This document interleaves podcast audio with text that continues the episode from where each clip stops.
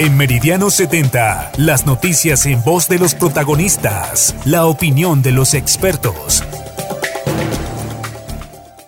Saludos a todos nuestros amigos que nos sintonizan a través de las diferentes plataformas, en YouTube, a través de Spotify, a través de Facebook y a través de los 1170 AM de Meridiano 70.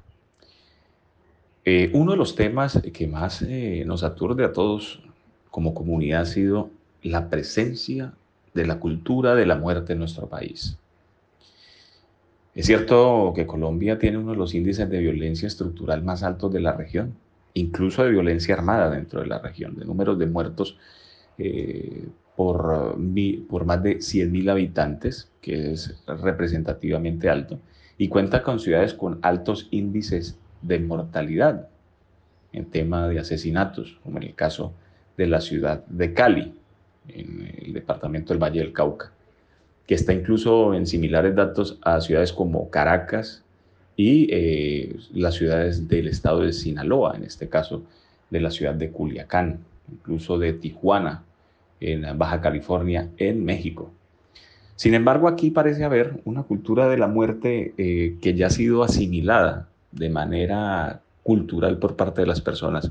Y esto realmente duele en, varios sentidos. Primero porque se vuelve indiferente el dolor de las personas frente a un tema de afinidad, un tema de empatía sobre el derecho fundamental de la vida.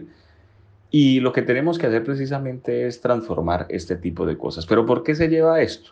Porque al parecer en la sociedad colombiana existe algo que es el miedo como presencia fundamental para todo el ejercicio social, la ira como parte de ese sentimiento básico de impotencia frente a los cambios que se generan en el país, ¿sí?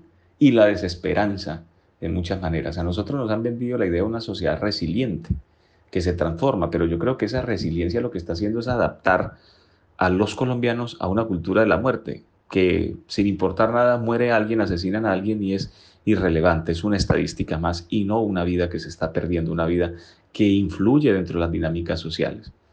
Y eso no solamente lo hablamos por los últimos casos que se han venido presentando en el país, sino durante décadas de violencia. Aquí el tema se volvió complejo en el sentido de que no valoramos precisamente la existencia del otro. Es más, ni siquiera sentimos la ausencia del otro. Y las víctimas de esta violencia social y política pues eh, viven de alguna manera relegadas dentro de los procesos, viven eh, de alguna manera abandonadas de su propia suerte y generando también quizás parte de ciclos de violencia. Lo curioso es que dentro de esta cultura de la muerte hablan del resentimiento social, pero lo que no se habla precisamente es del odio social y de la capacidad de ciertos círculos de poder mantener unas estructuras que son dañinas y lesivas para la gente.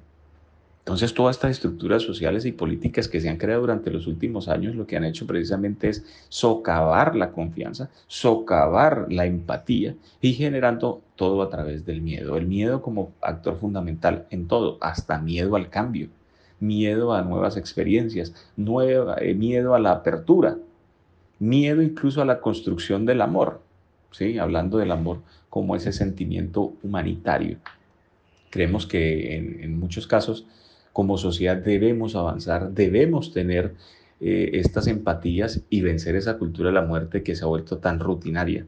La muerte como cultura es algo que es, es, prácticamente eh, despreciable en torno a una construcción de antivalores, sobre todo de la indiferencia y la capacidad de decir, murió por algo, por algo lo mataron, no estaba recogiendo café, en fin, otras frases que suelen ser eufemismos dentro de una realidad dolorosa que vivimos. Meridiano 70.